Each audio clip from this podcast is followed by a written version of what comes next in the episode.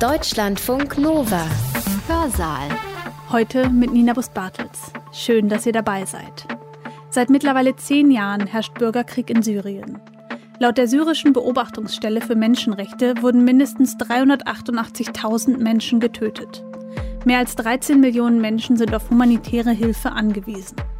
Der Konflikt in Syrien ist längst kein regionaler mehr. Verschiedene Staaten griffen in diesen zehn Jahren militärisch in Syrien ein. Wann eine Intervention gerechtfertigt ist, dafür gibt es im Völkerrecht Regeln. Und darum geht es heute im Hörsaal.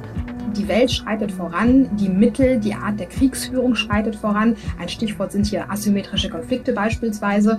Und wir haben ein Regelwerk, das doch sehr stark noch verankert ist in dieser Idee, dass eigentlich Gewalt primär nur von Staaten ausgeht wenn Völkermord vonstatten geht, wenn wir ethnische Säuberungen haben beispielsweise. In solchen Situationen, da muss etwas getan werden und wenn es der Staat nicht tut, dann muss es die internationale Gemeinschaft.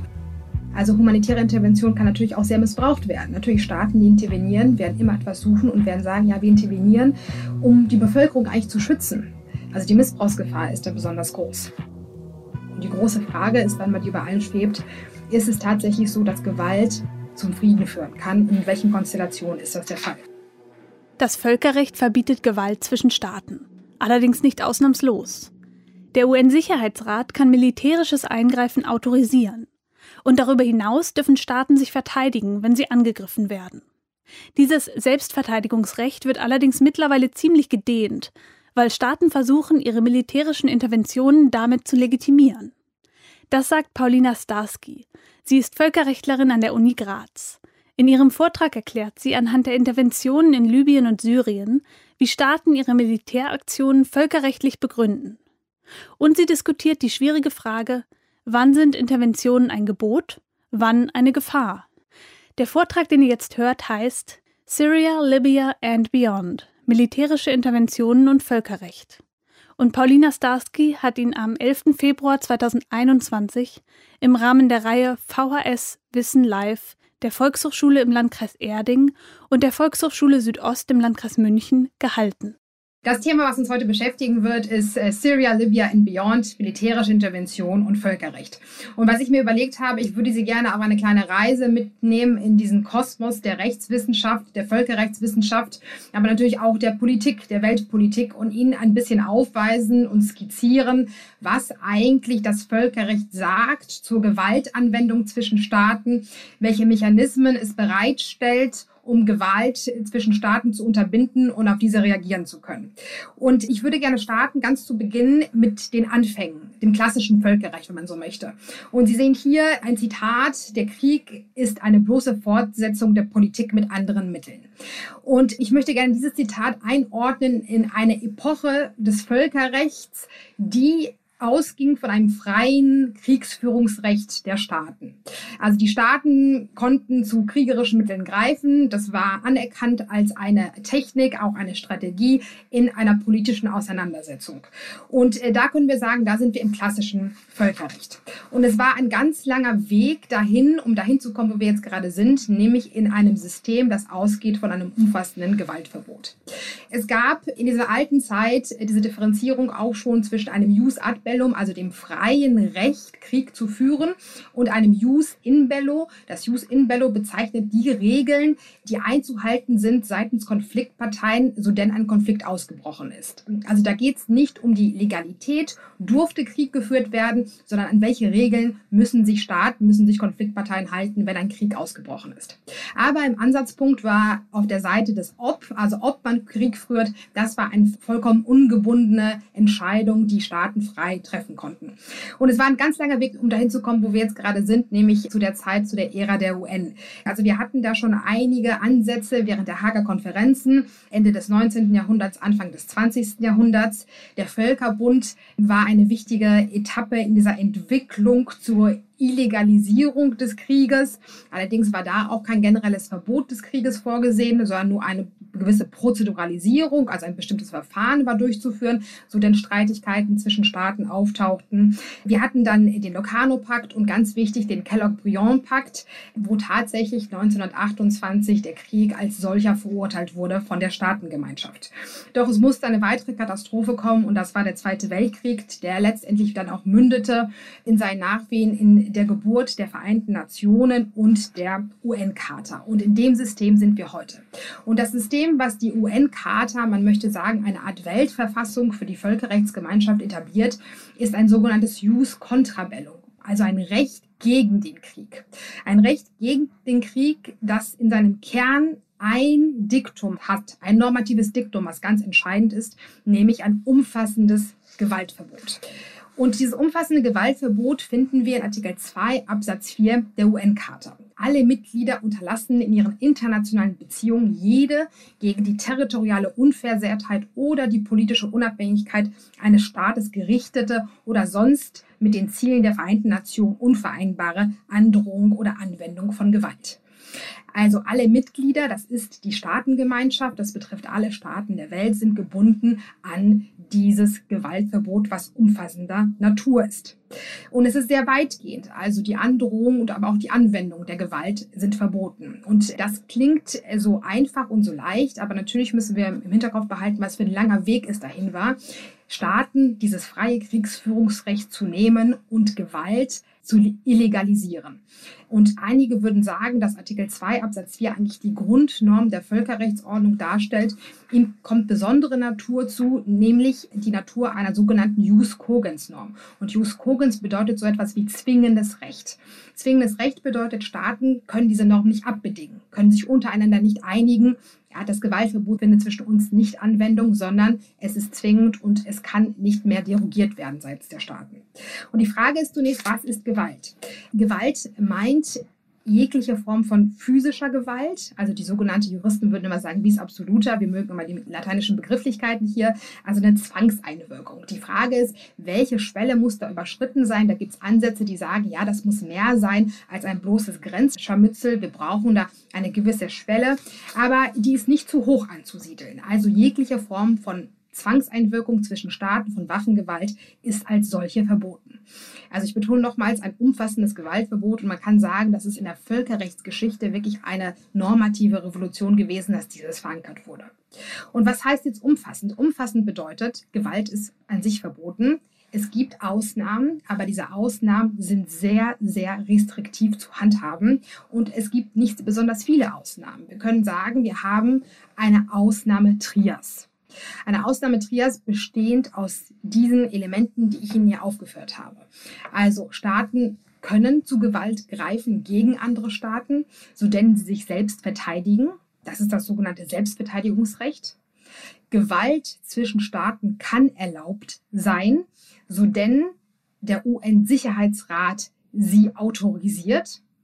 Das sind die sogenannten Maßnahmen nach Kapitel 7 der UN-Charta, die dem Sicherheitsrat Kompetenzen einräumen, zu Zwangsmaßnahmen zu greifen.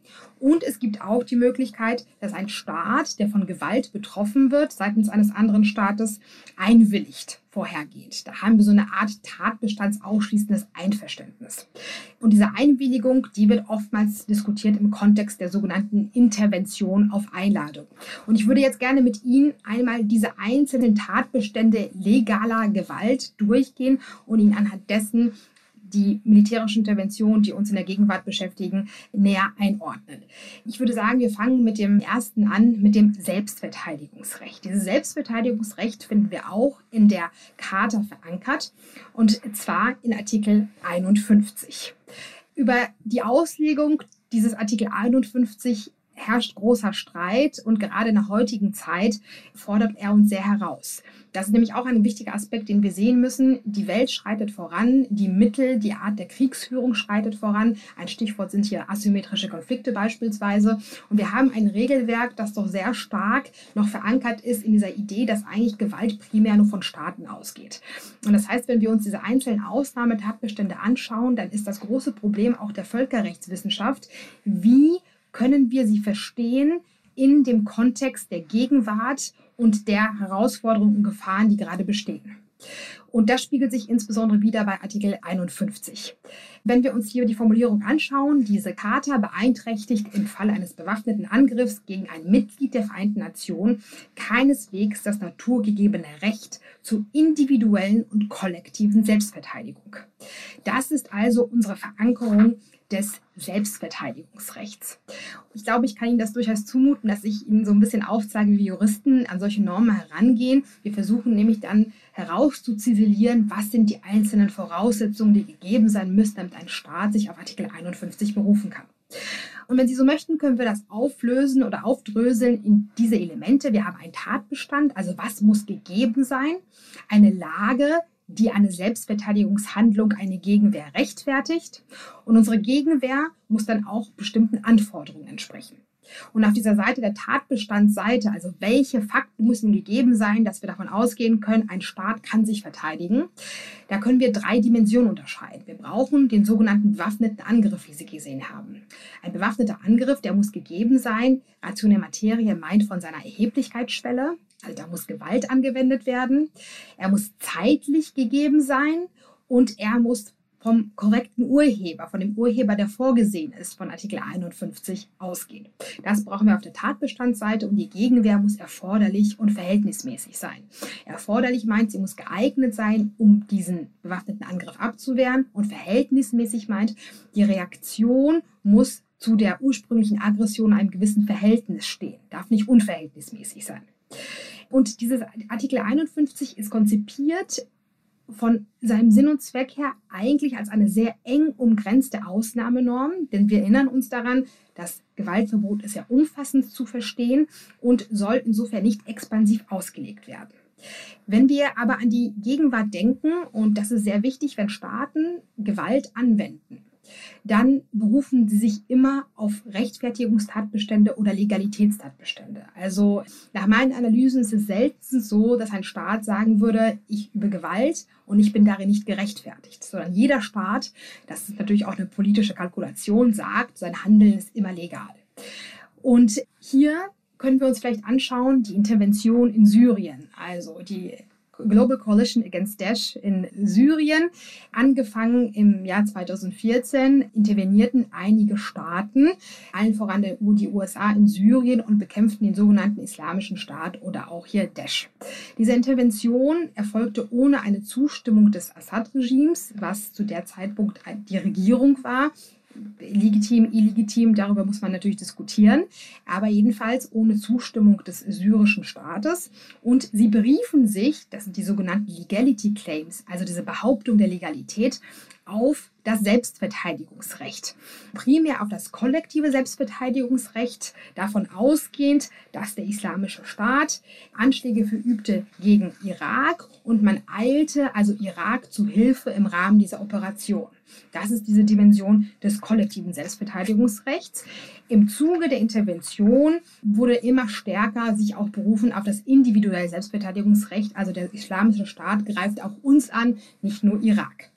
Und wieso ist das hier eine problematische für die Völkerrechtswissenschaft, jedenfalls eine Situation gewesen, die mit vielen Fragen verbunden war.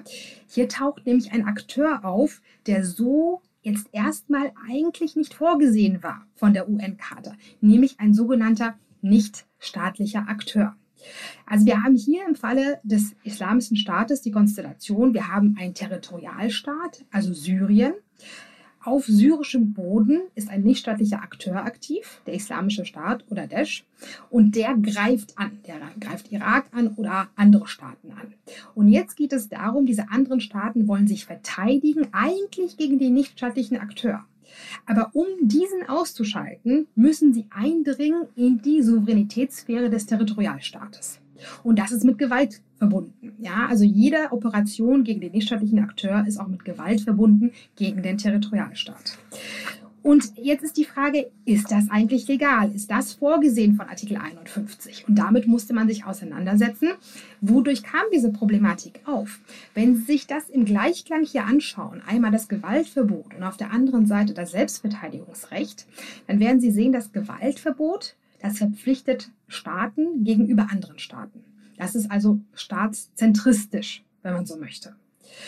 Und wenn jetzt Artikel 51 eine Ausnahme zu dem Gewaltverbot darstellt, dann ist es ja nur logisch, dass auch da ausgegangen wird von einer Konstellation, ein Staat steht gegen den anderen Staat und verteidigt sich in der Situation. Wir haben aber hier ein Vorgehen gegen einen nichtstaatlichen Akteur. Und die Diskussion, die dann also losbrach und nach wie vor auch noch nicht ihr Ende gefunden hat, war, kann der Urheber des bewaffneten Angriffs, auf den ein Staat reagieren kann, kann das eigentlich auch ein nichtstaatlicher Akteur sein? Da kann man sagen, vom Wortlaut her, da finden Sie jetzt nur in Artikel 51 den bewaffneten Angriff. Da wird jetzt nicht von Staat gesprochen. Diesen Staat bekommen wir nur rein, wenn wir ihn im Einklang äh, auslegen mit Artikel 2 Absatz 4.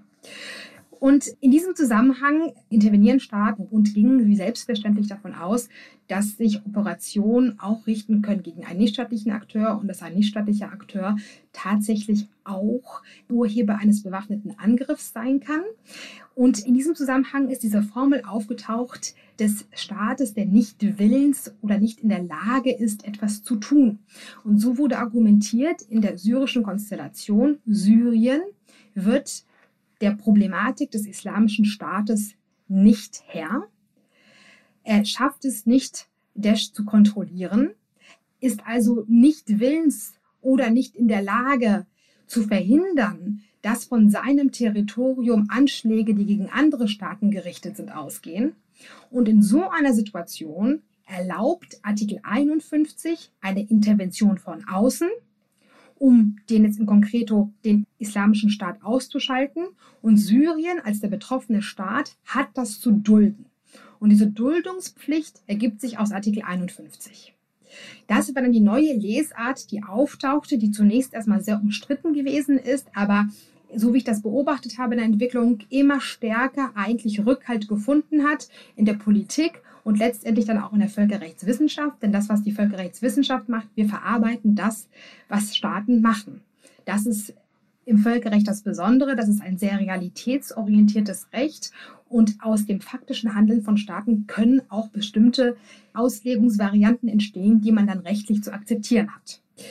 Also da plötzlich tauchte dann diese neue Aufsigung auf, die akzeptiert ist. Und das Problem an dem Ganzen ist, und insofern muss man das wirklich kritisch beleuchten, unabhängig davon ist, wie man Artikel 51 auslegt, dass wenn Sie denken an diese Intervention in Syrien und an den Sinn und Zweck von Artikel 51. Artikel 51 der UN-Charta ist eigentlich gedacht, wie auch das Selbstverteidigungsrecht, was zwischenmenschlich Anwendung finden würde, für extreme Situationen, wo ein singulärer Angriff abzuwehren ist. Was hier aber tatsächlich geschehen ist, ist, dass damit legitimiert und legalisiert wird eine lang angelegte Operation zur Lösung eines umfassenden Problems, nämlich der Bedrohung, die von dem Islamischen Staat ausging. Und letztendlich wurde das zu einem Instrument, man könnte sagen, der Governance oder der Klärung des Terrorismusproblems. Also diese Ausnahmesituation, die eigentlich Artikel 51 vor Augen hat, wir wehren einen singulären Angriff ab, die war da gar nicht mehr präsent, sondern diese Ausnahme wurde so permanent. Und das ist insofern problematisch, als wir hier eine Situation haben, wo ein Problem geregelt wird und die Legalität rührt aus einer Norm, die eigentlich dafür nicht geeignet ist. Denn sie sagt uns nur, ja gut, die intervenierenden Staaten, die dürfen intervenieren, aber mehr an Reglement findet da nicht statt. Und was wir hier sehen, das sehen wir insbesondere seit dem Krieg gegen den Terror, auf den wir vielleicht noch zum Abschluss des Vortrags eingehen werden. Es wird versucht, an Artikel 51 zu zerren und ihn zu dehnen, sodass viele militärische Operationen unter sein Legalitätskleid, wenn man so möchte, fallen. Das betrifft die Form der Gewalt, also auch niederschwellige Gewalt, wie sie typisch ist für terroristische Anschläge, wird darunter subsumiert. Die Frage ist, wann findet eigentlich ein bewaffneter Angriff statt? Da wird gedehnt an den zeitlichen Dimensionen. Und das kulminierte beispielsweise in der sogenannten Bush-Doktrin, die sagte, das war diese sogenannte präemptive Selbstverteidigung. Ja, eigentlich reicht es aus, dass eine latente Gefahr da ist, die jederzeit sich aktualisieren kann. Und insofern können wir ganz, ganz früh schon ansetzen und das Problem insgesamt lösen. Das heißt, wir warten jetzt nicht auf konkrete Anschläge, sondern wir lösen das Problem ganz, ganz weit im Vorfeld. Und natürlich auch die Frage, von wem kann ein bewaffneter Angriff ausgehen, auch von nichtstaatlichen Akteuren. Das heißt, an allen diesen Determinanten wird gedehnt an Artikel 51 um Operationen zu legalisieren, die ursprünglich jedenfalls nicht vorgesehen waren und die durchaus ein Konfliktpotenzial mit sich bringen. Denn jegliche Intervention in einen anderen Staat ist ja behaftet mit einer gewissen Friedensbelastung, kann natürlich auch der Erstellung von Frieden dienen und legitim sein, wenn man so möchte, aber hat natürlich auch gewisses Konfliktpotenzial. Das also ein kurzer Zwischenstand zum, wo stehen wir mit dem Selbstverteidigungsrecht. Wenn wir jetzt weitergehen und uns anschauen, wir haben ja die zweite Ausnahme noch. Der UN-Sicherheitsrat kann Interventionen autorisieren. Da sind wir also bei den sogenannten Maßnahmen nach Kapitel 7 der UN-Charta. Und das, was da installiert wird in der UN-Charta, ist das sogenannte Gewaltmonopol des UN-Sicherheitsrates. Also diese Idee, Gewalt als solche ist zwischen Staaten verboten. Sie wird monopolisiert bei einer Institution, das ist der UN-Sicherheitsrat.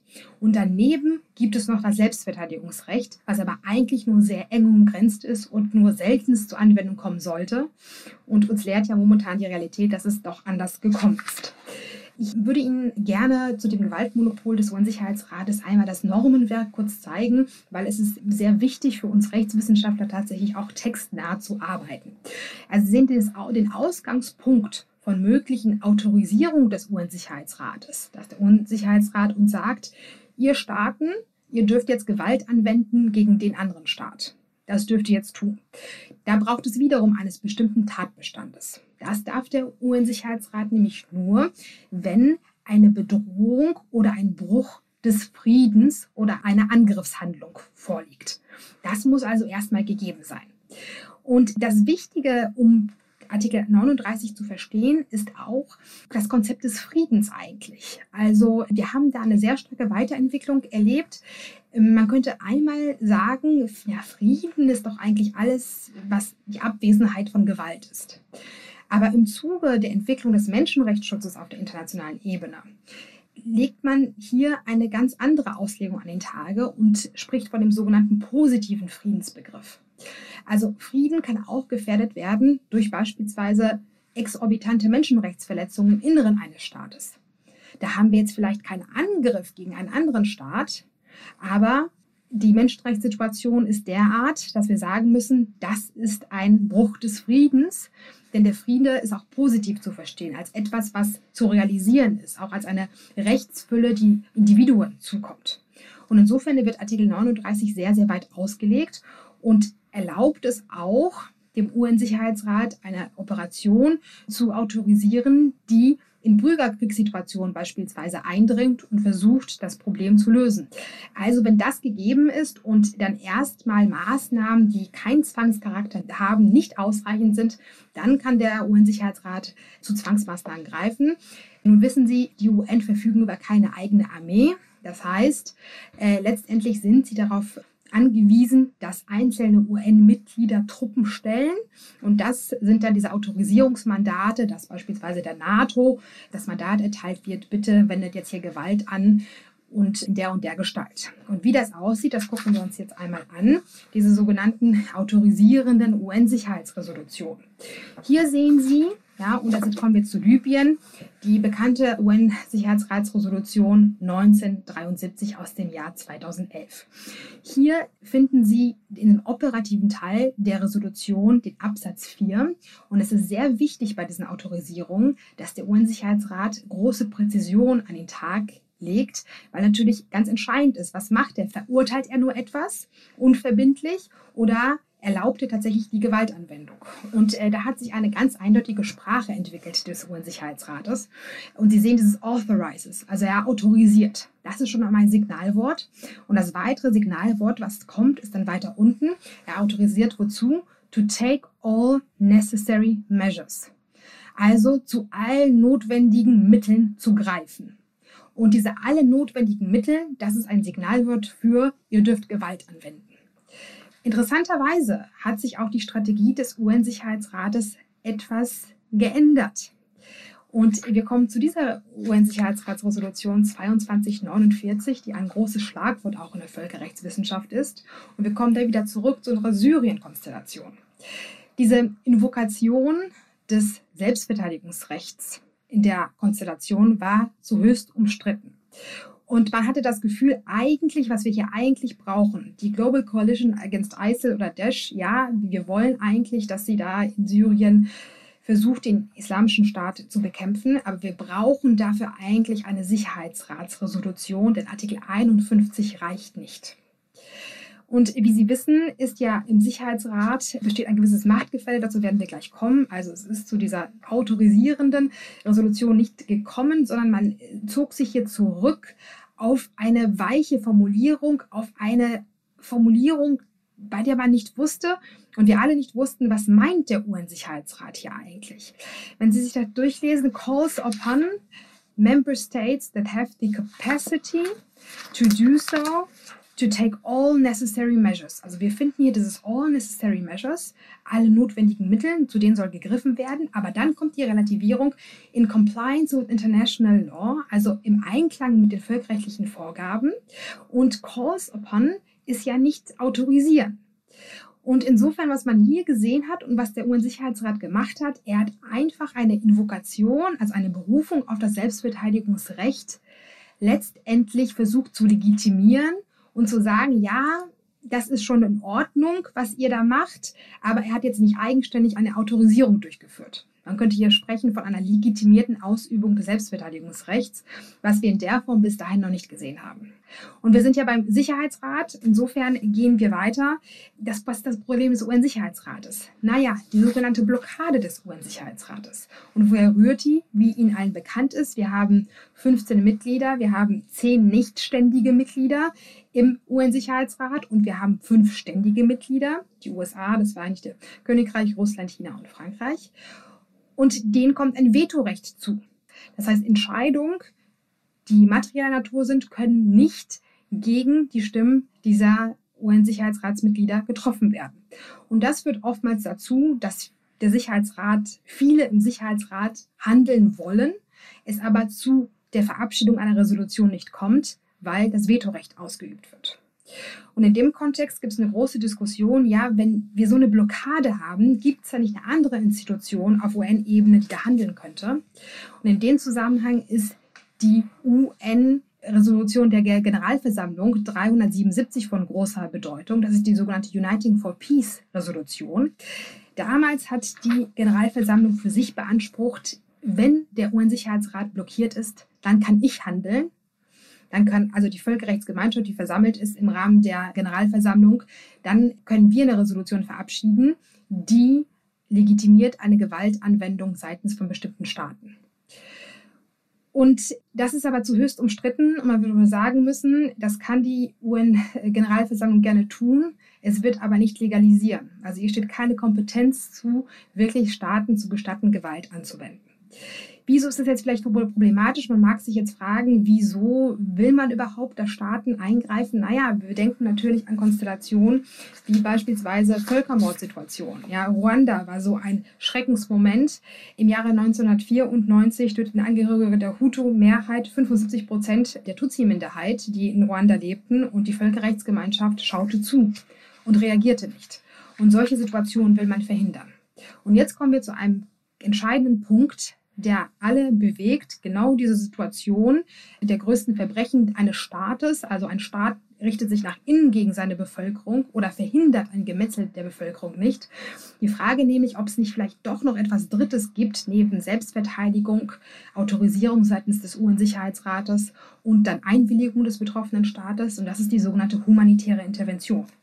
In welcher Konstellation sind wir hier?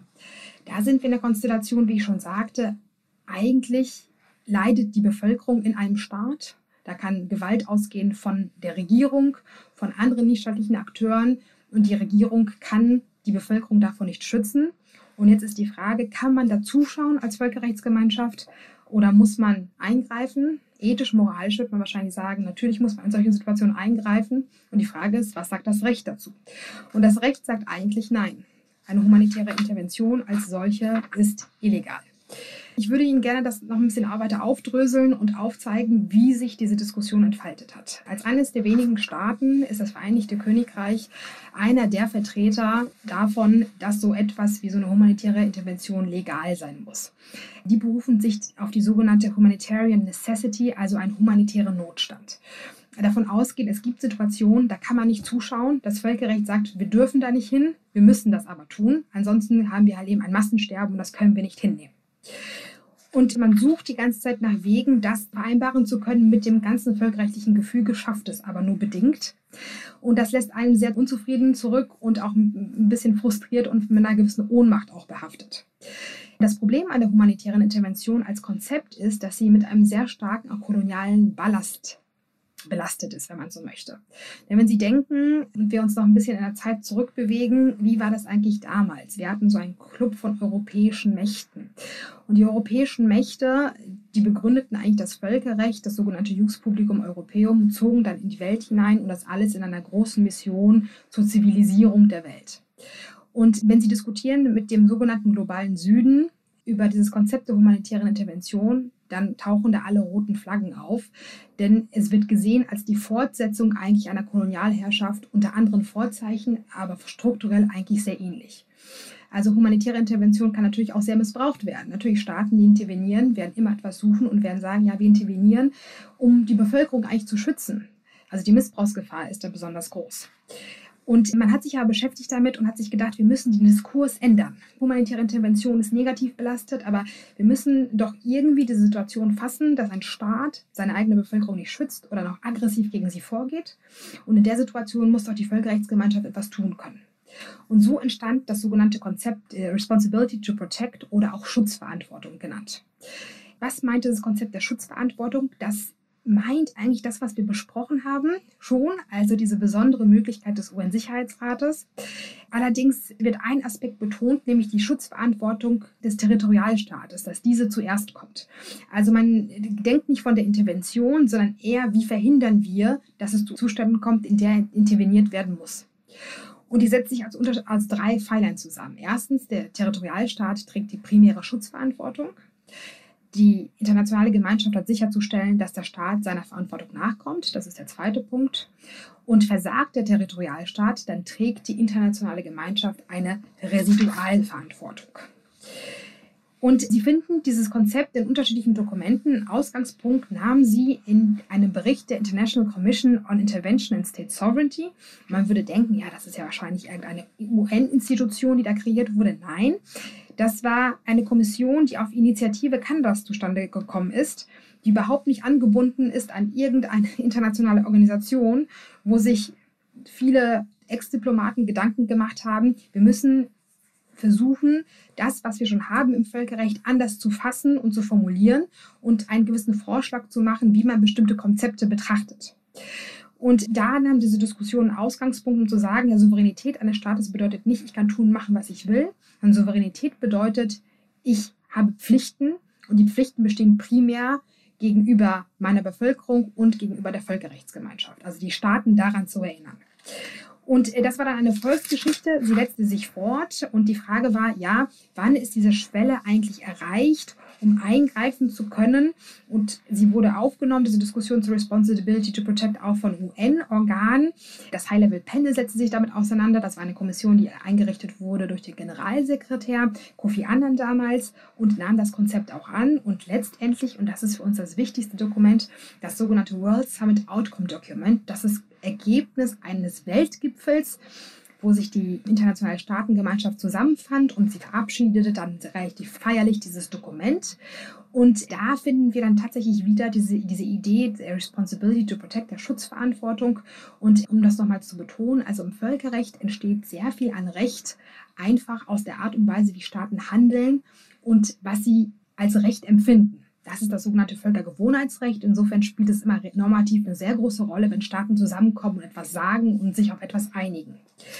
Und das heißt, wir haben so bestimmte verantwortungsauslösende Momente. Also wenn Völkermord vonstatten geht, wenn wir erhebliche Tötungen haben, wenn wir ethnische Säuberungen haben beispielsweise. In solchen Situationen, da muss etwas getan werden. Und wenn es der Staat nicht tut, dann muss es die internationale Gemeinschaft. So, und die Krux des Ganzen, das Hauptproblem war aber, ja, aber wir haben ja trotzdem das Problem, dass vielleicht der UN-Sicherheitsrat nicht handelt, dass er blockiert ist. Ist ja schön und gut, dass wir diese Konzepte haben, aber was machen wir denn mit diesem Problem? Und da muss man sich anschauen, dass die International Commission on Intervention in State Sovereignty, die ja eigentlich so eine Institution ist, die rechtlich jetzt keine Verbindlichkeit hat, hat dann in der Tat in diesem Bericht den sie da erstellt hat, also eine kleine Öffnungsklausel reingeschrieben und gesagt, ja, wenn wir zu der Situation kommen, dass wir eigentlich handeln müssen nach den Maßstäben, die wir aufgestellt haben, wir können aber nicht handeln, dann muss man abwägen, was ist schlimmer? Wir brechen das Recht, weil wir handeln, oder wir handeln nicht und verbleiben passiv. Hat also gesagt, da gibt es vielleicht Möglichkeiten, Situationen, dass wir vorbeikommen können an den UN-Sicherheitsrat, wenn er blockiert ist. Und ich glaube, Sie sehen da schon alle, dieses Konzept der Schutzverantwortung ist etwas, was sehr stark verbunden ist mit der Idee eines gerechten Krieges auch. Also wenn Sie sich die Berichte durchlesen und auch die Dokumente der Vereinten Nationen, werden Sie immer Anleihen finden an diesen Voraussetzungen hier. Also wann ist Gewalt gerecht? Sie ist dann gerecht, wenn ein gerechter Grund damit verfolgt wird, eine rechte Intention verbunden wird, Gewalt als Ultima Ratio angewandt wird, sie verhältnismäßig erscheint, sie angewandt wird mit der Aussicht darauf, dass es tatsächlich zu einem Frieden kommen wird und von einer richtigen Autorität abgesegnet wurde. Also wir haben, das ist ganz interessant, im Völkerrecht tauchen alte Konzepte immer wieder auf, weil sie letztendlich eigentlich die Grundprobleme der Menschheit, wenn man so möchte, ansprechen. Und insofern wird da immer mit sehr ähnlichen Konzepten über die Jahrhunderte hinweg operiert, was auch natürlich eine gewisse historische Belastung ist.